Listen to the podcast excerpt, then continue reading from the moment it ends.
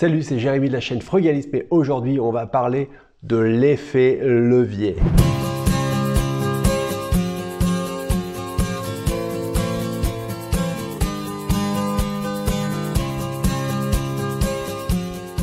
Donnez-moi un levier assez long et un support assez solide et je lèverai le monde d'une seule main. Il paraît que c'est Aristote qui a dit ça. Elle est belle cette phrase. On va parler de cette technique, de cette pratique qui peut te permettre vraiment d'arriver à facilement s'enrichir au final, qui est l'effet levier. Alors l'effet de levier, qu'est-ce que c'est? On va en parler ensemble maintenant. Cette vidéo, ça n'est pas seulement une vidéo pour t'expliquer comment ça marche l'effet levier, mais c'est aussi une vidéo dans laquelle je te mets à disposition et je t'explique ma calculatrice de crédit immobilier. C'est un outil complètement gratuit que je mets à ta disposition et qui va te permettre de faire tes simulations. Si tu aimes cette vidéo, n'hésite pas à me laisser un pouce parce que tu sais, ça permet euh, de mettre en valeur la vidéo euh, dans YouTube. N'hésite pas non plus à me laisser un commentaire pour me faire tes remarques et me poser tes questions. Et puis, si tu ne l'as pas encore fait, abonne-toi à la chaîne pour être tenu au courant des nouvelles vidéos à venir. Il faut également que tu te dépêches de télécharger ton exemplaire, ton guide des meilleures techniques frugalistes. Dedans, il y a plein de conseils dans plus de 80 pages. Ça va te permettre d'arriver à faire des vraies grosses économies au quotidien. C'est pas de la blague, c'est gratuit, c'est pour toi, c'est cadeau.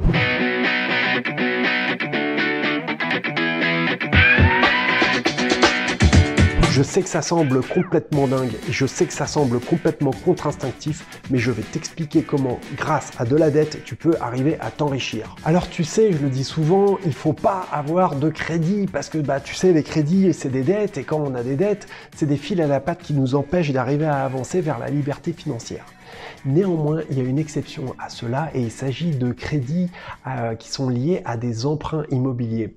Plus largement, il s'agit de crédits d'emprunts d'argent qui vont te permettre de t'acheter des actifs plutôt que des passifs. C'est-à-dire qu'un actif, je l'ai déjà expliqué, mais c'est quelque chose qui te permet de gagner de l'argent au quotidien. Par exemple, un appartement que tu vas acheter et qui te permet de t'enrichir, de gagner de l'argent, ça va être un actif. Par exemple, une entreprise qui est rentable, c'est un actif également. À, l'inverse, bah, une voiture, c'est un passif parce que ça demande beaucoup d'argent, il faut l'entretenir. Bon, voilà. je vais aller plus loin. Ton domicile, c'est également un passif parce que bah, malheureusement, on a besoin d'avoir un toit sur la tête. Et puis, bah, ce logement, bah, on doit payer des taxes dessus, il faut l'entretenir, etc. Et puis, bah, on n'est pas sûr qu'il puisse prendre de la valeur avec le temps. Sinon, ce serait de la spéculation. Donc, on peut pas considérer que ce soit un actif. Donc, un levier, ça consiste à emprunter de l'argent à la banque pour investir dans un actif qui va ramener plus d'argent que cela ne t'en coûte. C'est une technique qui te permet de te créer un patrimoine à long terme avec un effort moindre en quelque sorte.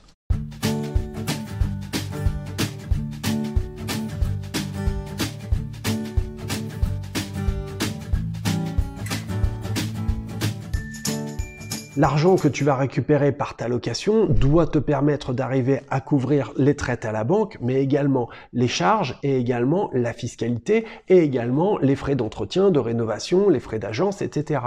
Tout ça, tout ça, c'est possible de faire en sorte que ce soit couvert par tes loyers. Il y a quelques conditions néanmoins. La première, c'est de se former pour bien acheter. Et la deuxième, c'est de faire en sorte que ton investissement soit et reste rentable sur le long terme. Imaginons une barre métallique et imaginons une masse qu'il faut essayer de soulever. Si cette barre est courte, forcément il va falloir appuyer fort pour soulever la pierre. Si en revanche la barre est très longue, à ce moment-là il va falloir appuyer beaucoup moins fort. C'est ça l'effet levier. L'idée c'est de te dire qu'au lieu de prendre des emprunts immobiliers qui sont courts, on va essayer d'extendre au maximum leur durée de manière à ce que tu génères le plus de cash flow possible. En ayant un emprunt immobilier qui est très long, eh ben, tu vas rembourser peu d'argent chaque mois à la banque. In fine, ça va te permettre d'arriver à t'acheter, à investir dans des biens immobiliers que tu n'aurais peut-être pas pu acheter euh, dans d'autres conditions. Peut-être que tu vas devoir mettre un peu d'apport pour ton investissement, mais l'idée, c'est que tu en mettes le moins possible pour faire en sorte que ce soit la banque qui prenne le risque. Néanmoins, la banque, elle va toujours prendre un collatéral en garantie, et la plupart du temps, il va s'agir d'une hypothèque au prêteur de deniers. C'est-à-dire que dans le cas le plus négatif, si tu n'avais plus de locataire et que tu ne pouvais plus euh, rembourser la banque, la banque viendrait saisir l'appartement afin de se rembourser dessus. Si tu es en cash flow positif, ça veut dire que tu vas arriver à montrer à ton banquier que grâce à de la dette, tu arrives à t'enrichir. Et donc tu le mettras en confiance pour arriver à scaler, comme on dit, c'est-à-dire à reproduire l'opération de manière à multiplier et à augmenter ton patrimoine immobilier. C'est ce que j'ai fait, c'est ce que d'autres personnes ont fait. Ton cash, en quelque sorte, il faut essayer de le garder pour tout ce que tu ne peux pas acheter avec de la dette. Tout ça, ça marche si tu fais des investissements intelligents qui te permettent d'avoir des tout le temps qui te permettent d'arriver à rembourser ton bien sur le long terme. Tu vois, dans la situation actuelle des étudiants, il y en a plus et l'année, on va considérer qu'elle est quasiment bouclée. Donc ça fait un manque à gagner de plusieurs mois et ça peut être une situation qui est complètement plombante, sachant par ailleurs que tout le secteur qui est lié euh, au tourisme, si tu voulais faire du Airbnb pour la location courte, eh ben il y a de fortes chances qu'il soit complètement plombé aussi. Bon, il y a quelques exceptions. Hein. Moi, j'ai un copain qui fait de la location saisonnière comme ça sur la côte et il a vu tous les Parisiens avec le confinement qui sont euh, venus euh, débarquer sur la côte pour euh, bah, essayer de bénéficier de la douceur du temps plutôt que de la grisaille parisienne. J'avais vu quelques blogueurs commencer à ricaner en se disant ha ha ha, tous ceux qui ont fait de l'investissement immobilier, qui se sont endettés à 100, 110%, et ben là, on va les retrouver comme des pimpins à cause du coronavirus et du confinement parce qu'ils n'ont plus de locataires et donc du coup, ils vont se retrouver avec des dettes énormes. C'est un petit peu plus compliqué que ça. la vérité, c'est que c'est au cas par cas et ça dépend du type d'investissement que tu fais. Moi, je suis désolé, mais par exemple, si tu investis dans des garages parking, ben, euh, le risque, il est complètement euh, différent. La situation, elle est complètement différente. Si tu investis dans des appartements, genre euh, des deux pièces, destinés à un, jeune couple ou à un célibataire, bon ben voilà, la situation elle est différente également quoi, tu vois. Dans un de mes appartements, c'est une personne qui est retraitée, dans un autre, ben c'est un jeune couple, dans un autre, c'est une jeune fille qui travaille dans le milieu médical. Bon euh, voilà, mes loyers ils sont payés, il n'y a pas de problème, et ils sont contents parce que bah, ils ont un service qui est tout à fait adapté par rapport à leurs besoins. Ils ont des appartements ou des logements qui sont complètement propres, adaptés à des prix qui sont complètement raisonnables. Donc voilà, je veux dire, c'est du gagnant-gagnant quoi. Dans cette vidéo, je ne vais pas seulement t'expliquer ce que c'est que l'effet levier, mais je vais faire un truc, tu vas me remercier, je pense, c'est que je te mets à disposition et complètement gratuitement une calculatrice qui te permet d'arriver à faire tes simulations pour arriver à vraiment comprendre ce qui va se passer sur tes investissements et arriver à vraiment voir comment tu peux arriver à les évaluer. C'est complètement gratuit. Pour ça, il te suffit d'aller sur mon site www.lefrugalisme.com et d'aller dans la boîte à outils et de regarder la calculatrice des investissements immobiliers. Elle est gratuite, elle est à disposition et on va passer derrière mon ordinateur pour que je te montre comment cela fonctionne. Alors quand vous arrivez sur mon site, hein, euh, www.lefrugalisme.com, comme vous le voyez ici dans la barre d'adresse, il vous suffit d'aller simplement dans la section Mes outils en haut, donc ici Mes outils, et il y a une section, une sous-section qui s'appelle Calculatrice. Je clique dedans et nous arrivons euh, dans une partie dans laquelle il y a deux calculatrices qui sont à disposition. La première, c'est la calculatrice des intérêts composés. Si vous n'avez pas vu la vidéo, je vous invite à aller voir euh, la vidéo que je vous mets en lien ici au-dessus pour euh, pouvoir y accéder et regarder qu'est-ce que c'est que cet outil, comment ça marche et comment je vous recommande de l'utiliser. Et enfin, euh, l'outil que nous étudions aujourd'hui qui est euh, la calculatrice des crédits immobiliers. Enfantin à utiliser et qui va vraiment vous permettre de comprendre ce que c'est que l'effet levier appliqué notamment à un investissement immobilier. Je vais prendre un cas réel, il s'agit de la maison que j'ai achetée en juin, en juillet pardon 2018. Euh, Je vous mets le lien ici là-haut si vous voulez aller voir pour en savoir plus. donc voilà, une maison que j'ai achetée 70 000 euros. Donc là ici, dans la valeur du bien, j'ai rajouté les frais de notaire directement, donc 11%, ça fait 7 6700. J'ai versé zéro d'acompte. On a donc un crédit qui fait 77 700 euros. Le taux d'intérêt, j'étais à 1.9. C'est vrai que j'aurais pu avoir mieux, mais bon, ma banque euh, me suivait tout de suite. Il m'embêtait pas trop, donc euh, voilà. Et j'ai fait ça sur un nombre de mensualités de 264, ce qui colle à peu près à 22 ans. Euh, une date de début de crédit de 1er août 2018, d'accord. Le taux d'assurance, je l'ai laissé à 0,36. On peut certainement faire beaucoup, beaucoup mieux et notamment, il faut vraiment que vous preniez soin au niveau des assurances euh, d'essayer de négocier une assurance, euh, mais qui soit sur le capital restant dû et qui ne soit pas sur un capital fixe, puisque sinon c'est injuste, parce que plus le temps passe, plus l'argent que vous devez à la banque devient euh, moindre en quelque sorte. Il est de plus en plus petit. Donc il serait complètement anormal que vous soyez toujours assuré sur la totalité du montant de l'emprunt.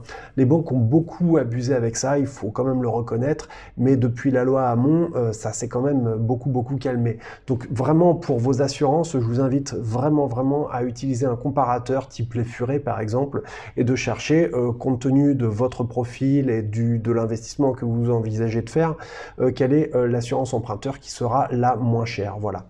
Euh, l'impôt foncier, je suis à 526 par an, ok. Les frais de copro, on est à 60 euros. Oui, c'est une maison, mais cette maison est quand même dans une résidence. Et dans cette petite résidence, bah, il y a des espaces verts, voilà. Donc de temps en temps, les gars, ils passent la tondeuse ou machin pour entretenir les arbres.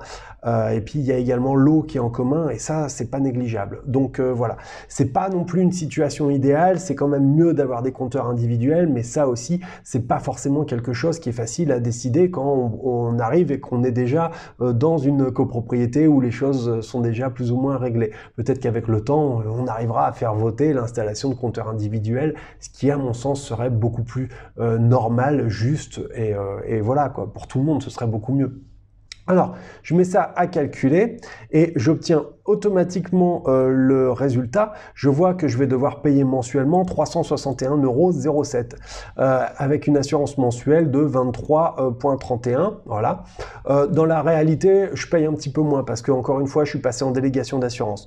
Les frais de copropriété, on est à 60 euros, un total mensuel de 488,21. Le total du crédit 77 700, la compte 0, le total des intérêts payés 17 622 et le total des taxes, ce qui inclut bien évidemment la taxe foncière, et, euh, eh ben on est à 33 564 euros. Voilà, euh, le coût total de l'opération 128 euros 887 avec une date de fin à juillet 2040. Ici, j'ai un diagramme circulaire qui me représente le, la répartition pardon, de mes remboursements avec un capital à 60,3%, les intérêts 13,7% et l'assurance taxe frais on est à 26%. Donc on a également un diagramme, un histogramme pardon, qui nous représente le total de l'opération. Donc c'est assez logique de constater que le capital euh, remboursé, il est de plus en plus important, hein, puisqu'à la fin on aura tout remboursé, c'est le but euh, du truc quand même. Et puis ben, de la même manière, les intérêts qu'on paye à la banque sont de plus en plus petits.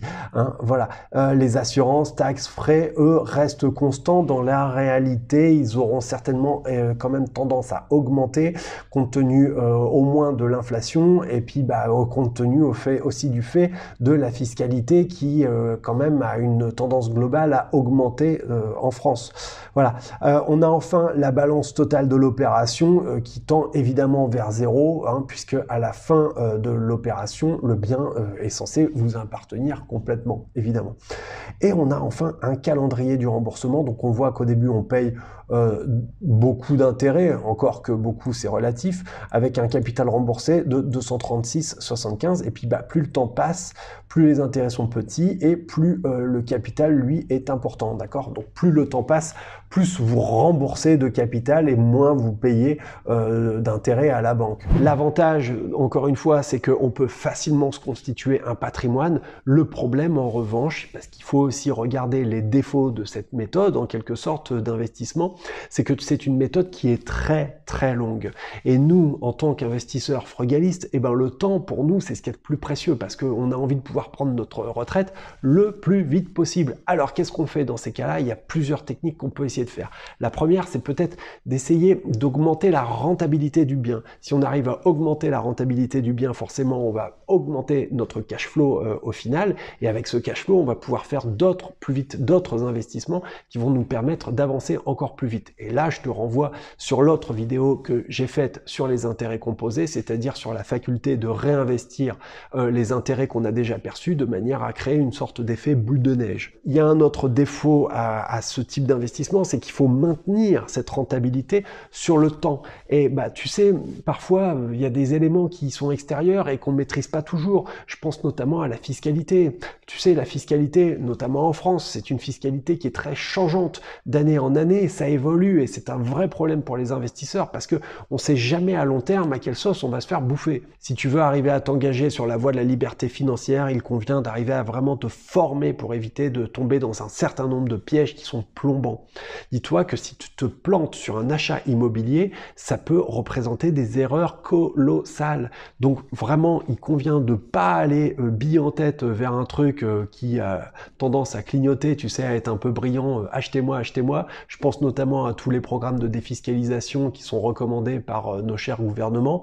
Et puis, ben, vraiment plus prendre le temps de regarder, de prendre du recul sur la situation et d'apprendre à vraiment détecter les affaires qui sont rentables. Je propose un programme de formation qui s'appelle Je prends ma retraite à 40 ans. Tu peux cliquer sur le lien en dessous pour pouvoir euh, te préinscrire et être tenu au courant de quand elle sera euh, prête et disponible. Ça devrait t'apprendre comment arriver à sortir de cette euh, rat race, comme on entend dire parfois. La rat race, tu sais, c'est un peu le métro, boulot, dodo. Hein. C'est l'idée de croire qu'il faut continuer à courir, courir, courir et que le bonheur, il sera toujours demain. Non, le bonheur, il est aujourd'hui, il est maintenant. Seulement, bah, il faut arriver à le saisir et il faut comprendre un petit peu les différentes techniques, les différentes étapes pour investir intelligemment sans faire d'erreur. Voilà, c'était Jérémy, la chaîne c'est Frugalisme. Si tu as aimé, tu me laisses un énorme pouce. N'hésite pas non plus à t'abonner à la chaîne en cliquant la cloche pour être tenu au courant des nouveaux contenus que je produis. N'hésite pas non plus à te dépêcher de télécharger ton guide des meilleures techniques frugalistes. C'est complètement gratuit. Dedans, il y a 80 pages de conseils pour arriver à faire des économies au quotidien. Enfin, si tu as des questions, que tu veux me faire des remarques, n'hésite pas à me faire un commentaire en dessous, je te promets que j'y répondrai. Et s'il te plaît à partager cette vidéo sur les réseaux sociaux, Instagram, Facebook, LinkedIn, parce que ça m'aide à faire connaître cette chaîne, ça aide à la faire gagner en popularité. C'était Jérémy, je te dis à très bientôt, merci, salut, ciao